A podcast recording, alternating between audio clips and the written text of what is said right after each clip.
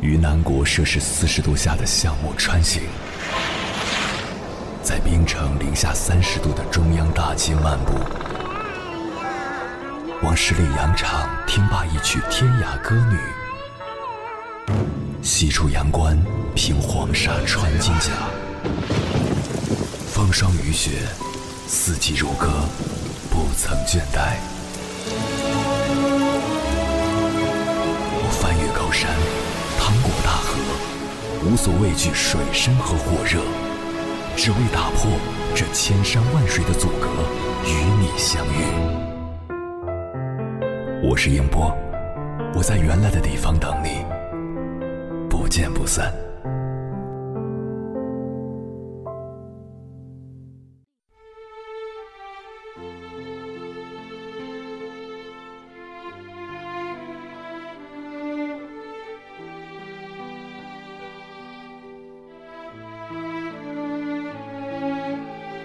二零二零年的清明节前，曾发生过这样一件事：三月二十九日，云南楚雄男子李某回家上坟，引发山林火灾。楚雄市委政府迅速调集六支专业队伍和应急人员、干部群众二百六十余人前往扑救，经十余小时，终于将火扑灭。经查，起火原因系李某丢弃烟头处理不当引发。烧毁林地三百多亩，最后李某以失火罪被刑事拘留。清明期间到祖先坟墓前寄托哀思，这本没有错，但李某错就错在抽烟乱扔烟头，酿成大祸。祭祀是一个形式，是对失去亲人的怀念与尊重；文明是一种风尚，是时代的进步和体现。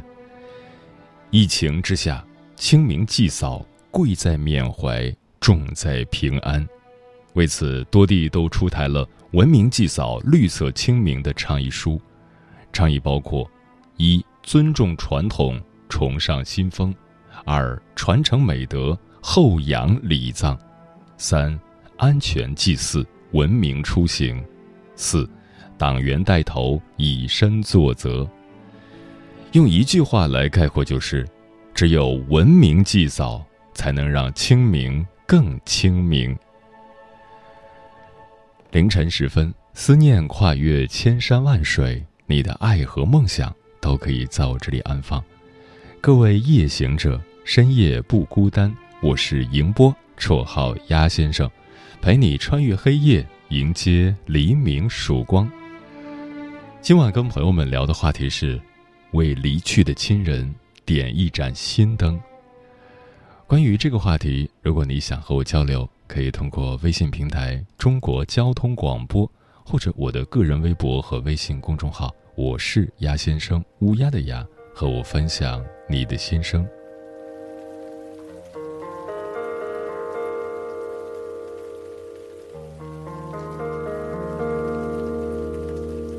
雨纷纷，窗外芭蕉窗一人，一声声明是三春梦阑城。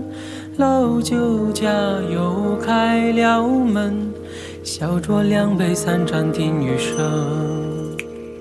天蒙蒙，吹面不寒杨柳风。牧笛声，烟雨里有谁在等？盼一场杏花雨。留得你我再次相逢。呼，哒滴哒滴哒。呼，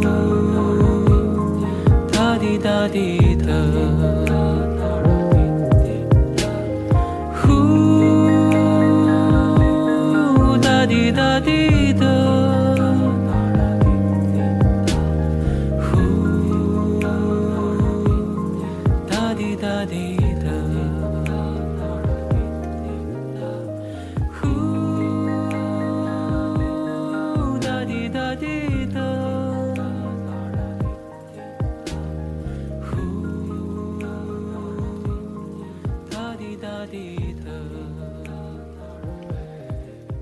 又到一年清明时，万物复苏，万象更新。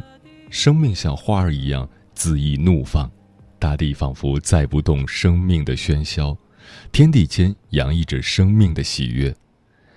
这是一个表彰生命的节日，况是清明好天气，不妨有眼莫忘归。在这无边的春色里，我们踏青，祭扫先人的坟茔，寄托哀思，祈求先人的保佑。这个由来已久的传统，连接乐和哀，感受生与死，最能体现中国人的生命观。生命是有限的，谁也摆脱不了死亡来叩门，但生命是乐生厌死的，这是刻在基因上的本能。我们害怕失去自我意识，陷入永恒的黑暗。为了调和这种不可调和的矛盾，我们期望永生，但子不语怪力乱神。儒家理智的知道，修道成仙、升登天堂实为虚妄，这样的永生不过是自欺欺人。只有两种永生才是值得追求的：一是基因。绵延意义上的永生，父母生下你，含辛茹苦的把你养大，是期望你将这把生命之火代代传下去。这样，尽管肉身会朽坏、会灭失，但传承自祖先的基因会薪火相传，形同永生。二是魔音绵延意义上的永生。什么是魔音？魔音是文化传递的基本单位，包括语言、观念、信仰、行为方式等，通过非遗传的方式，特别是模仿而得到传递。孔子说：“三年无改于父之道，可谓孝矣。”有积累、有底蕴的家庭，希望把好的家风、好的价值观代代相传，这又是一种永生。清明时节，你切腹将除肃立，看到历代先祖的坟茔按顺序排开，呈现一条不容紊乱的时间线。这是以最直观、最强烈、最生动的方式，向你展示了代代相传、绵延不绝的家族基因谱系。你会不由自主地涌起一阵生命的感动，生发出一种神圣感与使命感，发誓。不辱没祖宗，在那一刻，你感受到祖先与你同在，获得了这两种永生。这两种永生观念滋养与加持着中国人的家庭观念，使之变厚变重，激励个人涵养旺盛的生命力，立德立言立功，把先人托付给自己的基因与好的魔音，一代代的传承下去。中国人对婚姻的重视，对家庭的坚守，对子嗣的投资，都发源于此。个人本位与家庭本位也和谐统一于此。天地之大，德曰生，生生之谓义，这是我们这个民族原始丰饶的泉源。从一个个人生长出家庭。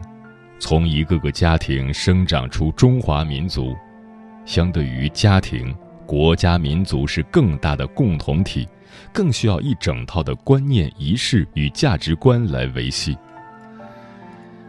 私人奉祀先人，国家公祭皇帝，都是中国一直以来的传统，一个表征生命与家风的传承，一个表征文明的传承。古人说：“祭如在，祭神如神在。”先人的坟茔是一个家庭的心灵刻度，而皇帝陵则是中华文明的精神标识。由家而国，家与国的同构性昭如日月。由此可见，缅怀祭祀，绝不是封建迷信，而是蕴含着深刻的智慧，昭示着我们这个文明的厚重。与生生不息。接下来，千山万水只为你，跟朋友们分享的文章名字叫《清明也有遗憾，竟常有风筝断了线。作者：李海浪。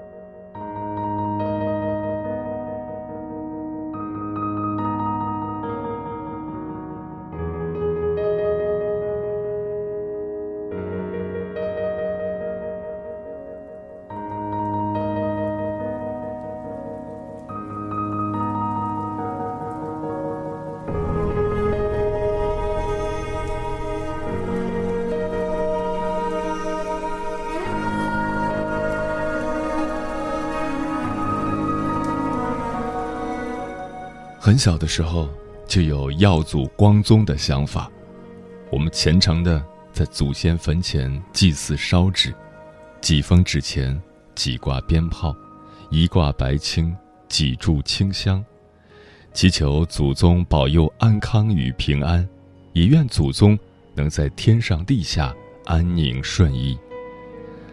我们曾经那么的贴近他们，贴近那些土地。那棵埋葬着许多人的桂花树，以为终此一生都会守护，只是成长的过程真的太快了，最终离家乡越来越远，改了乡音，改了习惯。中秋、春节、清明，谈不上悲伤，但有遗憾。你知道，远在他乡的游子不能在逝去的亲人坟前做最简单的事的那种无力感吗？竟常有风筝断了线。人最深的记忆，一定是儿时的记忆，于是对故土的情感也藏在心底，似有若无，自己才知道根在哪里。梦里常常出现我们的土地、逝去的亲人，尤其是我的阿公阿婆，每每过节或是他们的生日。他们一准儿会回到我的梦里来，或忧愁，或欢乐，还是那个样子。早些年，我们还在上学，想要孝敬他们，有心有余而力不足。阿婆喜欢钱，喜欢很多的礼物，甚至喜欢各种她认为能治病的药。她总期待小辈们能给他带去礼物，只是他微小的愿望。我们也无法为他实现。当然，他最希望的还是我们能有出息，能坐办公室，彻底的与土地划清界限。后来，我们真的变成他希望的大学生了，却也离他越来越远，见面的时间越隔越久。每一次离开，阿婆总是要送我们到村口，走得很远很远了。她还在喊：“要上大学呀，要当官啊，要有出息呀，要一生衣食无忧啊，要长命百岁呀。”他矮矮小小的个子踮起脚尖，看着我们远去。后来阿公病了，时间不短，我竟然没能去看看他。阿公健康时。做事十分利索，我仍然记得他炒的肉的味道。他在七八十岁的时候，仍然在田里耕种，他还会竹艺编织各种各样的用具。他病后，我曾经许诺给他从省城买虾回去，可是没有兑现承诺。不多久，阿公永远的走了。我为什么没有去送他最后一程的理由？已经被我忘记，只是我无法原谅自己。再后来，阿婆也去世了。试想，自己参加工作之后，反倒是真的一次也没有孝敬到她，一次也没有买过她喜欢吃的东西，倒是常常和妈妈斗争，认为妈妈偏心娘家，幼稚，是多么的可怕。阿婆走了，时常来我梦里，我想是我欠他们的，此生都不安心。有时梦很频繁，我也变得焦躁。后来一位阿姨告诉我，是你有灵气，能与他们相通，所以他们才来告诉你他们的喜怒哀乐。由此我才豁然开朗，我愿意相信自己还能与他们相通。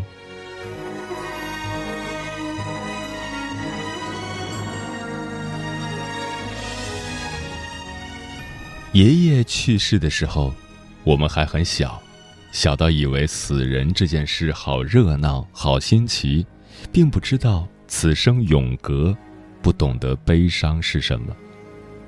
听说我们还很小的时候，爷爷会拿筷子蘸酒给我们吃，是希望把我们培养成能喝酒的人，这样他老了才能有人买酒给他喝。爷爷死于肝病。他没有变老，也没能喝到我们给他买的酒。我的梦里，竟一次也没出现过他。然而，他伴随了我所有成长的过程。记得有一次，我和姐姐吵架了，天已经擦黑，我自己冒着怕鬼的念头，要爬一座山才能到家。那是一条漫长的路，路上多个地方。都有大人讲的鬼故事，我从不曾一个人在晚上走过，也没有那个胆子。然而那一天，我选择了走那条路回家。我想我是完蛋了，我一定会被鬼牵走的。当我觉得我前后都是那些死去的人的影子的时候，心里涌出了一万句呐喊：“爷爷，你来保护我！爷爷，你快赶走他们！”我觉得。爷爷在，这个念头支撑我走到了家里。到家后，我早已双腿发软。我从来都相信爷爷在保护着我，尽管我早已记不清他活着时的太多事。哪怕是高考，我也要去他的坟前许愿，希望爷爷能保佑我考上大学。怀着这样的念头，我走到了今天。记忆中有一个元宵节，是过得最快乐的。那晚月亮十分明亮，我和堂弟们在爷爷的坟前烧纸、放鞭炮，兄妹们燃起了一堆柴火，心里想着爷爷，大家讲故事、说笑话，好不热闹。我们特别愿意相信那晚的爷爷也是快乐的，他一定很幸福。那年过后，那样的快乐和热闹再也没有了。我的堂弟们也遭遇种种，各自散落在不同的地方，过得并不如意。九泉之下，不知道爷爷也是否难过。后来的我，想要过得更好，为家乡的人做点事，也是带着儿时光宗耀祖的梦想，为的是。他日归乡，热闹的在亲人坟前放鞭炮、烧纸钱，告诉他们，我一直在做他们想要的那个样子。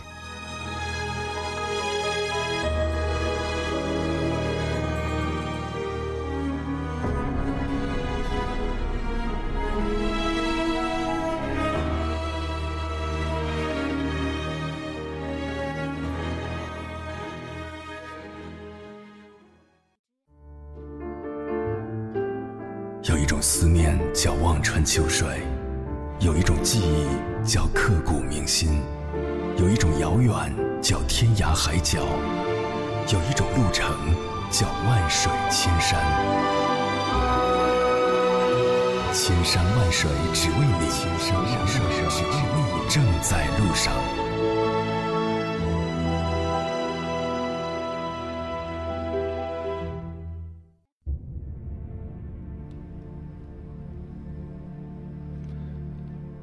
感谢此刻依然守候在电波那头的你，这里是正在陪伴你的千山万水只为你，我是迎波，绰号鸭先生，我要以黑夜为翅膀，带你在电波中自在飞翔。今晚跟朋友们聊的话题是，为离去的亲人点一盏心灯。夏木说，昨天给姥姥姥爷扫墓。今天要去给妈妈祭扫。到了我这个年龄，面对长辈的离去，面对无法改变的事实，只有揪心的痛。我最爱的你们，永远活在我的心里。秋色章说：“父母在，人生尚有来处；父母去，人生只剩归途。清明到了，愿天堂的父亲母亲安息，女儿永远怀念你们。”小梅说：“天堂的爷爷奶奶，天堂的弟弟，你们在一起吗？”不能回去为你们上坟，就为你们点一盏心灯吧。愿你们一切安好。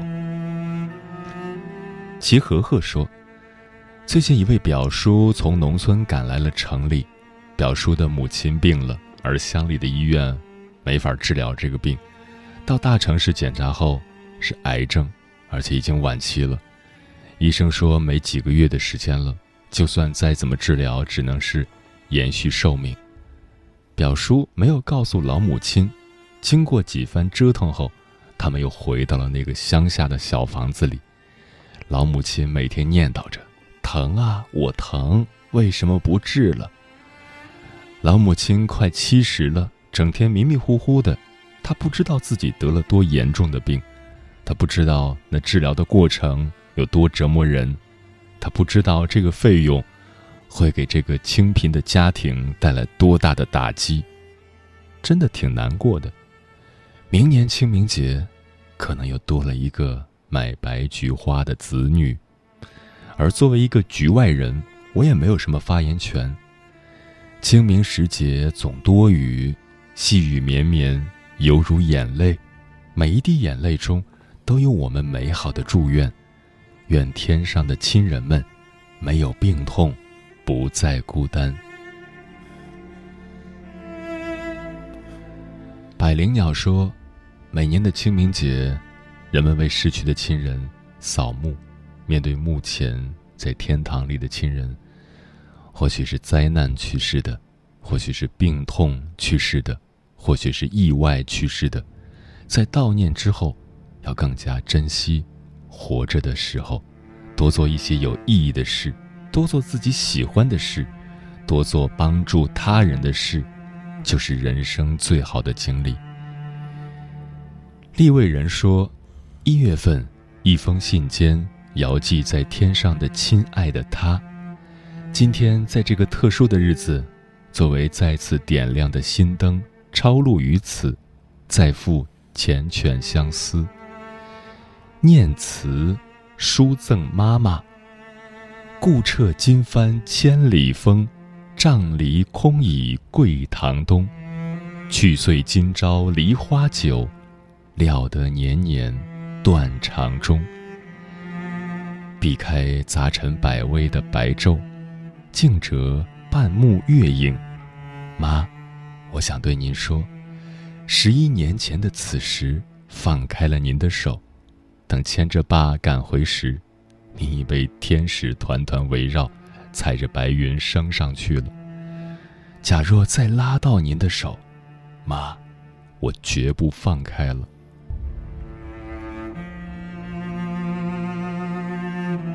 你的眼神说，失去的亲人这一世再也不会见到了，此生用尽全力，也无缘再见了。要珍惜活着的人。大白说：“十年间，我送走了八位亲人，他们都是最亲近的人。感觉这些年，每隔一段时间就会有亲人离开，去遥远的天国。我想念他们，可是没有办法再见到他们。